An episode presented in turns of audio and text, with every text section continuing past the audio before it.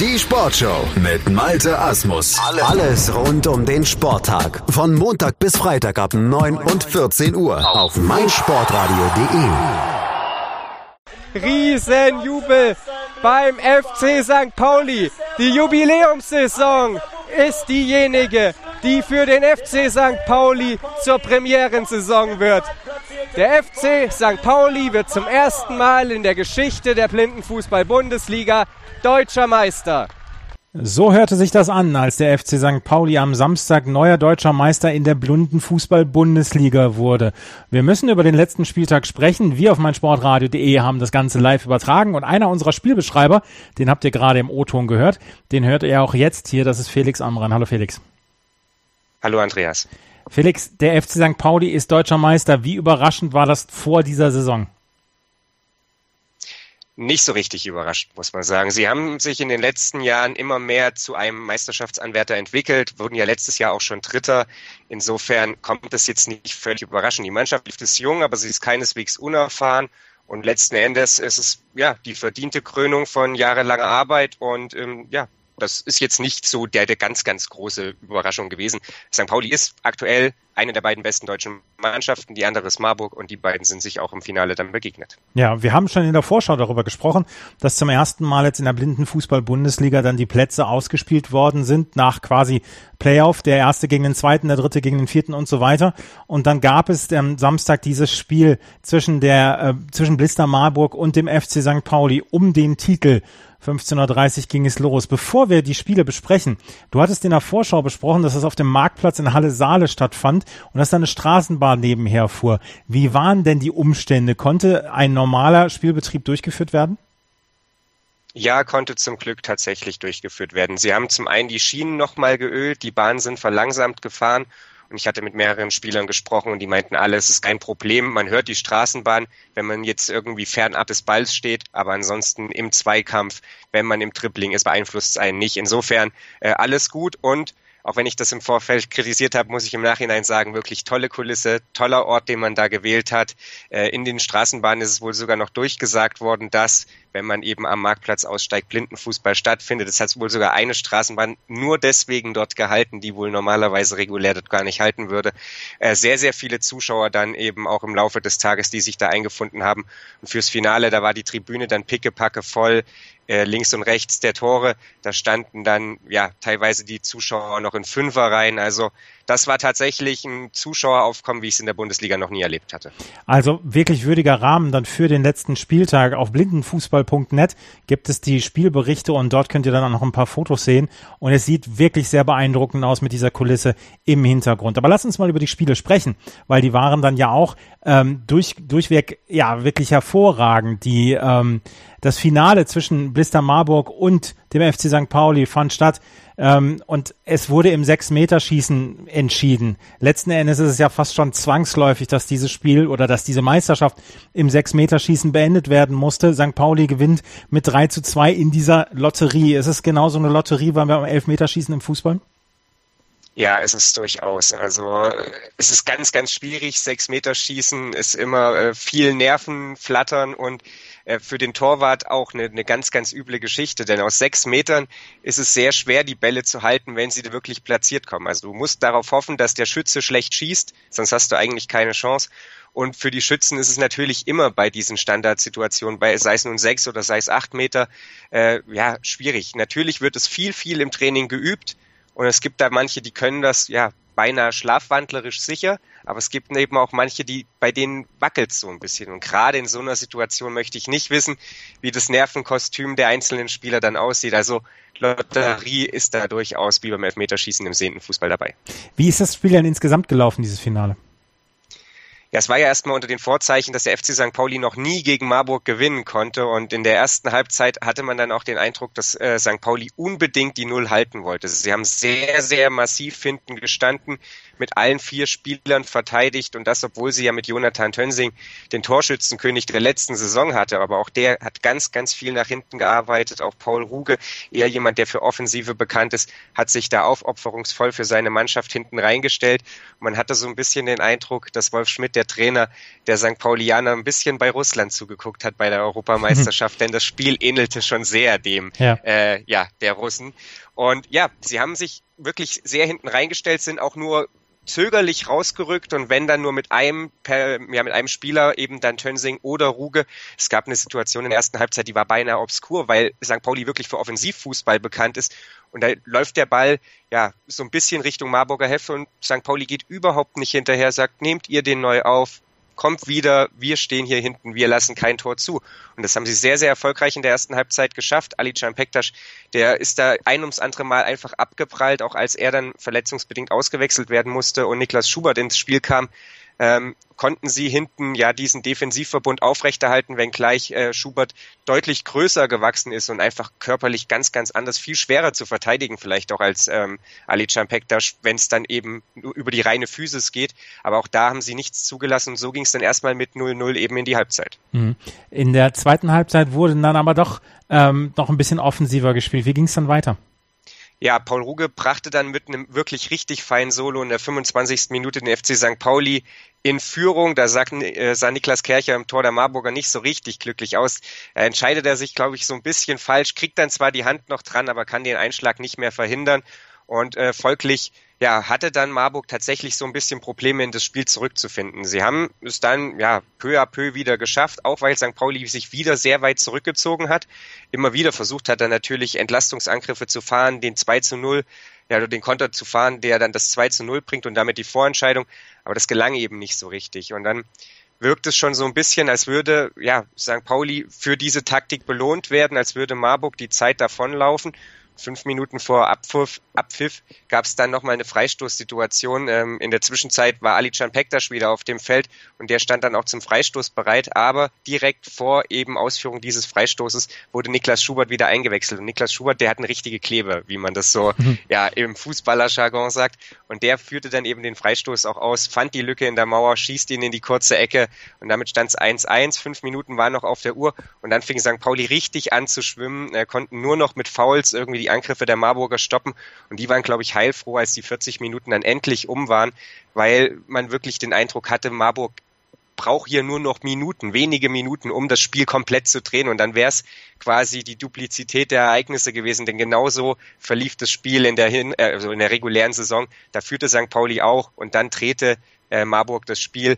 Und ich glaube, St. Pauli hat echt ja da drei Kreuze gemacht, als das Spiel endlich vorbei war und es ins Sechs-Meter-Schießen ging, wenngleich Sechs-Meter-Schießen natürlich nicht unbedingt angenehmer ist. Aber St. Pauli konnte in der Lotterie Sechs-Meter-Schießen dann gewinnen und sich den ersten Meistertitel dann holen. Ähm, die Freude, ja, durchaus sehr groß. Wir haben am Anfang deinen O-Ton dort gehört aus dem Kommentar, aus deiner Spielbeschreibung. Ähm, was war da los? Was spielten sich für Szenen in Halle Saale ab? Ja, es war der absolute Wahnsinn. Ähm, sie haben im Prinzip ja dann das Spiel entschieden äh, durch, der, durch die Parade von Sven Kronau, der den Schuss halten konnte, den letzten von Niklas Schubert. Und dann sprang Wolf Schmidt, der Trainer, über die Bande, kam zu Fall, dann flog gleich noch jemand von St. Pauli über ihn drüber. Alle rannten durcheinander. Ähm, ja, super tolle Szenen. Äh, da flossen dann auch Tränen bei den ja, Kickern vom Kiez und äh, Jonathan Tönsing, der wurde dann da im Kreis rumgetragen, obwohl er ja dieses Mal überhaupt kein Tor beigesteuert hat. Aber äh, das war dann alles egal. Also die Freude war wirklich riesengroß. Immer wieder, ähm, ja, dann die Fangesänge der äh, St. Pauli-Mannschaft für sich selbst und natürlich auch der Betreuer und äh, Trainer, die da mit dabei waren. Und ähm, ja, ich glaube, es gab niemanden, der es ihnen nicht gegönnt hat. Und es gab auch noch ganz, ganz tolle Szenen dann eben nach Abpfiff. Die Marburger hatten sich sofort im Kreis zusammengefunden und noch während äh, ja seine Teamkollegen im Kreis sprangen, ging Rasmus Nayes, also der Abwehrchef und der Kapitän des FC St. Pauli, ging auf die Marburger zu und äh, hat da ja zu einem tollen Finale gratuliert und ja, einfach tolles Sehen, großes Fairplay, das dann da auch gelebt wurde. Äh, Niklas Schubert, der den entscheidenden sechs Meter verschossen hat, der äh, nahm dann nochmal Jonathan Tönsing in den Arm und ist mit dem zusammen beim Jubeln umgefallen. Also das ist natürlich was, das wirst, wirst du so im Profisport wahrscheinlich ganz selten oder nie erleben, aber ähm, da hat, glaube ich, jeder, der da war, dem FC St. Pauli den Titel gegönnt, weil sie wissen, wie lange ähm, ja, die dafür schon kämpfen, arbeiten und es letzten Endes jetzt auch einfach verdient hatten. Also der FC St. Pauli ist Meister, Blister Marburg ist Zweiter in dieser blinden Fußball-Bundesliga. Aber es gab noch drei andere Spiele gestern. Auch die anderen Plätze drei bis acht wurden ausgespielt. Unter anderem ist der FC Schalke 04 Dritter geworden mit einem 3 zu 2 gegen den Chemnitzer FC. Das offensivstärkste Duell? Äh, ja, würde ich so nicht unbedingt unterschreiben, aber es war eins, wo die taktischen Fesseln nicht ganz so da waren. Ähm, Schalke ist im Aufwind gewesen, schon in den letzten Spielen der regulären Saison. Hassan Koparan spielt eine überragende Runde, hat jetzt dann durch seinen Dreierpack, den er da gegen den Chemnitzer FC nochmal geschnürt hat, aufgeschlossen zu Ali Can Pektas und mit ihm gemeinsam dann die Torjägerkanone gewonnen. Und beim Chemnitzer FC fehlte mit Robert Mattis einmal mehr jemand, der diese Defensive eben stabilisieren kann. Diese unfassbar gute Defensive eigentlich des Chemnitzer FC. Die haben drei Gegentore in sieben Spielen der regulären Saison bekommen und jetzt drei Stück gegen Schalke, weil es dann da eben auch einfach nicht mehr so richtig gestimmt hat. Sebastian Themel im, äh, im Chemnitzer Kasten, ja, der war auch überhaupt nicht zufrieden mit der Abwehrleistung seiner ja, Vorderleute. Aber das ist auch so ein bisschen dem Kader und der ja, Personaldecke bei Chemnitz geschuldet. Wenn da die ersten vier, wenn da von den ersten vier einer ausfällt, dann wird's ganz, ganz schnell ganz eng. Und insofern, äh, ja, für Chemnitz sicherlich ärgerlich, aber Jörg Fetzer, der sagte so sinngemäß dann im, nach dem Spiel zu uns, wir hatten ja, als wir vor Stuttgart wussten, dass Robert nicht dabei ist, hätten wir gesagt, okay, Spiel um Platz drei, das nehmen wir. Und jetzt haben wir es halt verloren. Meine Güte, Schalke war besser. Und genauso war es dann letzten Endes auch Jörg Fetzer mit einem kuriosen Tor zum 1 zu 0, das sollte man auf jeden Fall nicht unerwähnt lassen. Er stößt dann mit Michael Gerlich, dem Torhüter der Schalker, zusammen, er steht dann wieder auf, merkt, dass der Ball hinter seinem Fuß liegt und haut ihn mit der Hacke ins Tor. Und das ist eine Situation gewesen, jeder, der sie gesehen hat, und es gibt es auch auf Video, mal gucken, ob es noch irgendwann jemand hochlädt, äh, das wird in Erinnerung bleiben, denn so eine Situation wird 95 von 100 Fällen im Blindenfußball abgepfiffen. In dem Moment war es nicht so und keiner wusste so richtig, was passiert. Alle haben auf den Pfiff gewartet, er kam nicht. Jörg Fetzer hat es gedankenschnell ausgenutzt und so Chemnitz dann in Führung gebracht. Hassan Koperan dreht es dann mit zwei Toren äh, vor der Halbzeit noch und legte dann das 3-1 nach in der zweiten Halbzeit. Jörg Fetzer konnte auf Vorlage seiner Lebensgefährtin äh, Jana Schlegel dann auch noch, äh, ja, zumindest den Anschlusstreffer zum 2 zu 3 herstellen. Und das soll es dann letzten Endes gewesen sein. Es war eine auf jeden Fall unterhaltsame Partie, aber eben auch eine, bei der man gemerkt hat, dass die allerletzte Anspannung so ein bisschen weg war, wenngleich Hassan Koperan das natürlich ein bisschen anders sah. Hassan Koperan war im Interview mit dir dann noch dabei und da haben wir auch noch einen O-Ton. Das hören wir mal hier. Ja, dazu jetzt das erste Mal Platz 3 in der Liga für die Mannschaft aus Gelsenkirchen. Sie hieß ja nicht immer FC Schalke 04. Du bist lange, lange Zeit dabei. Wie ja, toll ist diese Entwicklung oder wie, wie wichtig war euch dieser Platz 3 am Ende? Naja, das bedeutet die Bronzemedaille bei Olympia und äh, dementsprechend ist es natürlich auch so zu bewerten. Äh, wir haben nochmal richtig aufgeholt, äh, drei Siege. Da haben wir Stuttgart, Marburg und Chemnitz geschlagen, also die führenden Teams in der Liga. Ähm, da können wir richtig stolz drauf sein und wir fahren ja heute Abend noch zurück. Ähm, also ich würde mir auf jeden Fall ein Bier gönnen. Ja, der FC Schalke 04 ist auf Platz 3, ähm, dann die Chemnitzer auf Platz 4, auf Platz 5 ist Borussia Dortmund dann eingelaufen. Da werden sich die Schalker freuen, dass sie vor Borussia Dortmund dann ähm, die Blindenfußball-Bundesliga beendet haben. Die haben gegen den MTV Stuttgart mit 1 zu 0 durch ein Tor von Hasan Altunbasch gewonnen. Genau, das Spiel litt so ein bisschen unter den äußeren Bedingungen, denn als äh, Borussia Dortmund gegen den MTV Stuttgart gespielt hat, fing es gerade so ein bisschen an zu regnen. Es wurde dann in der Halbzeit sogar noch schlimmer und der Kunstrasen ist relativ lang, der da verlegt wird. Und dann war das wirklich ein bisschen wie Schlittschuhlaufen. Ich bin nach dem Spiel dann auch mal draufgegangen da ist mit richtig viel Halt ist da nichts. Und dann wird der Ball natürlich rutschig, dann wird die Ballkontrolle schwer, dann läuft der auch einfach mal weg.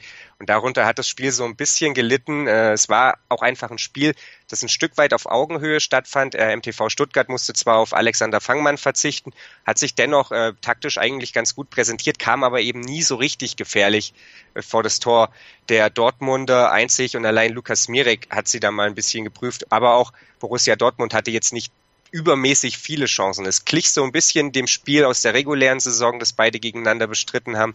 Da war es auch eher chancenarm. Und so war es dann fast schon folgerichtig, dass äh, Hassan Altunbasch das Tor des Tages dann eben per sechs Meter erzielte. Das wiederum war ein ziemliches Geschenk. Der Stuttgarter Lessner, der in der Halbzeit äh, ja für Van Aken ins Tor wechselte, dem dann so ein bisschen Spielpraxis geschenkt werden sollte, hat er gleich mal richtig Lehrgeld gezahlt Denn der Ball rollte durch den 6-Meter-Raum und im 6-Meter-Raum ist ja nochmal der Torwartraum und nur in diesem darf der Torhüter agieren. Und der Ball rollte eben so ein bisschen da lang. Lessner war sich unsicher, gehe ich ran, gehe ich nicht ran. Und als er fertig überlegt hatte und sich entschieden hatte, ich gehe ran, war der Ball nicht mehr im Torhüterraum und er tritt dagegen und damit äh, verlässt er eben den Torhüterraum, greift ins Spiel ein und das hat dann eben die Sechs-Meter-Entscheidung zur Folge. Und folgerichtig, äh, ja, gab es dann eben sechs Meter, auch haben die Schiedsrichter gut gesehen gehabt und den lässt sich dann Hassan Altunbasch einfach nicht entgehen. Das ist jemand, der eben sehr, sehr sicher von da verwandelt und deswegen geht dann Borussia Dortmund gegen MTV Stuttgart 1 zu 0 aus und äh, Dortmund wird am Ende Fünfter und Stuttgart äh, ja Sechster auf einem Platz, den sie überhaupt nicht kennen. Ich glaube, sie waren noch nie so schlecht platziert in der Blindenfußball-Bundesliga. Aber es sind eben, ich hatte es ja in der Vorschau gesagt, zwei Mannschaften, die sich auch so ein bisschen im Umbruch befinden. Das letzte Spiel hat die SG 1860 München Viktoria Berlin, die Spielgemeinschaft gegen die andere Spielgemeinschaft PSV Köln Teutonia Köppern mit 2 zu 0 gewonnen. Premierensaison für diese Spielgemeinschaft 1860 München Viktoria Berlin und dann mit dem dem siebten Platz, ich will nicht sagen veredelt, aber wenigstens äh, ordentlich zu Ende gebracht. Ja, ordentlich zu Ende gebracht trifft es ganz gut. Sie hatten ja nach der regulären Saison keinen einzigen Punkt, hatten 0 zu 41 Tore äh, als Torverhältnis. Also da hat es ordentlich viele Packungen gehagelt äh, in der regulären Saison.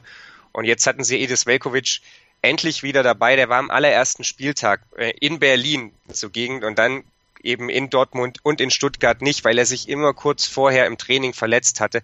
Und jetzt konnte er endlich wieder mitwirken und war dann auch der Mann, der den Unterschied gemacht hat. Es war nicht so, dass Berlin übermäßig viele Chancen hatte, aber die, die sie hatten, die haben sie genutzt, haben dabei dann ähm, beim 1 zu 0 auch noch davon profitiert, dass ja in England im Kasten von Köln-Köppern so ein bisschen, ja, gezögert hat, ein bisschen Angst hatte vielleicht auch und deswegen äh, sich da dann überwinden lassen konnte, weil er einfach den Kontakt mit Velkovic gescheut hat. Auf der anderen Seite, äh, ja, dann beim 2-0 auch noch so eine auseinanderstiebende Mauer bei Köln-Köppern und da schießt dann Velkovic eben durch, denn auch der hat einen satten Schuss und dann ja keine Abwehrchance für England. Auf der anderen Seite dann eben die Köln-Köppner mit vielen versuchten Torabschlüssen sind aber immer wieder in der Abwehr von München Berlin hängen geblieben und so ja endet das Spiel eben genau andersrum, als es in der regulären Saison geendet hatte. Da war Marco Hornbacher der Doppeltorschütze und schoss damals den 2 zu 0 Sieg raus, aber der war dann halt am Ende wertlos, wenn du das Platzierungsspiel verlierst. Also, die Plätze sind ausgespielt worden in Halle an der Saale am Samstag. Die, der FC St. Pauli ist Meister. Ähm, Felix, du hast die gesamte Blindenfußball-Bundesliga-Saison und dann ja auch die Europameisterschaft verfolgt. Das war eine sehr ereignisreiche Saison für dich, beziehungsweise auch für den Blindenfußball. Ähm, man kann von einer sehr guten Saison sprechen, oder? Ja, würde ich so unterschreiben. Also es war eine Saison, in der die Mannschaften enger zusammengerückt sind, ähm, würde ich behaupten. Der FC Schalke 04 hat sich enorm verbessert präsentiert. Klar, MTV Stuttgart ist ein bisschen abgefallen, aber es ist eine ja, eine Spielzeit gewesen, in der durchweg eigentlich unterhaltsame Spiele äh, produziert wurden in der Blindenfußball-Bundesliga. Wir haben viele Tore gesehen, was natürlich auch daran lag, dass die Tore größer geworden sind äh, vor der Spielzeit. Wir haben einen Playoff-Modus jetzt am Ende gesehen, den ich im Vorhinein ziemlich kritisiert habe, gebe ich ehrlich zu, der aber dann eben an Spannung das geboten hat, was man sich erhofft hat. Ob das in der nächsten Saison jetzt so beibehalten wird und ob man da vielleicht nicht trotzdem die ein oder andere Stellschraube drehen muss, das wird sich zeigen, aber äh, es war auf jeden Fall für die Zuschauer unterhaltsam. Die Blindenfußball-Europameisterschaft hat, und das hoffe ich, dass es andauern wird, der Bundesliga natürlich auch jede Menge Aufmerksamkeit beschert, der Sportart überhaupt Aufmerksamkeit beschert, den Nationalspielern äh, jede Menge Pressetermine aufgehalst, äh, sodass Jonathan Tönsing, glaube ich, jetzt einer derjenigen ist, der mit 17 Jahren so viele Interviews gegeben hat wie wenige behinderten Sportler in Deutschland vor ihm. Aber das ist was, das haben sie sich verdient über die letzten Jahre. Das ist was, äh, das ist absolut wünschenswert und man kann nur hoffen, dass der Blindenfußball weiterhin eine tolle Bühne geboten bekommt, denn toller Sport, das ist allemal toller Sport ist es allemal. Und wir haben es auf meinsportradio.de dann hier auch übertragen und hoffentlich übertragen wir es dann auch nächstes Jahr wieder, wenn es wieder heißt, die Blindenfußball-Bundesliga. Aber es gibt noch ein paar Termine dieses Jahr, oder? Genau, am kommenden Wochenende ist jetzt das Hallenmasters in Hamburg. Da gibt's wieder ja, dann eben Blindenfußball zu sehen. Das ist so ein Turnier, das jedes Jahr stattfindet, ähm, unter anderem logischerweise mit dem FC St. Pauli. Ich glaube auch die Marburger sind mit von der Partie, also da gibt's dann quasi direkt das Rematch. Dann gibt's im Oktober am 21. und 22. den Blindenfußball Cup in Leipzig, den sächsischen Blindenfußball Cup. Auch da äh, durchaus wieder jede Menge Mannschaften mit vertreten. Ist noch nicht ganz klar, wie das Teilnehmerfeld aussehen wird. Es gibt aber auf jeden Fall dann auch ausländische Teilnehmer. Brünn wird unter anderem äh, damit von der Partie sein. Und ja, da dürfen wir gespannt sein, was uns da dann noch geboten wird. Aber Blindenfußball, ja, findet eigentlich, nachdem die Saison zu Ende ist, auch weiterhin statt, denn es gibt jede Menge Hallenturniere und äh, im Zweifelsfall auch einfach eine Mannschaft vor Ort, äh, wo man mal beim Training vorbeischauen kann. Das war die Blindenfußball-Bundesliga, die gestern bzw. am Samstag beendet worden ist. Der FC St. Pauli ist deutscher Meister. Felix Amrein ist Spielbeschreiber für mein Sportradio.de und Blindenfußball.de gewesen, Blindenfußball.net gewesen und er hat hier dieses Playoff-Finale dann zusammengefasst. Danke, Felix. Zwei Teams, drei Tage, eine Tradition. Der Davis Cup auf meinsportradio.de. Andreas Thies und Philipp Joubert hängen am Ball. Was für ein wichtiger Aufschlag. Und kommentieren live aus Lissabon, wenn sich Deutschland gegen Portugal steht.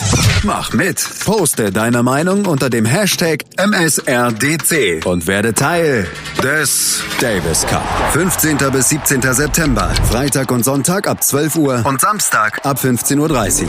Vom ersten bis zum letzten Ballwechsel live auf meinsportradio.de. Im Web und in der App. Schatz, ich bin neu verliebt. Was?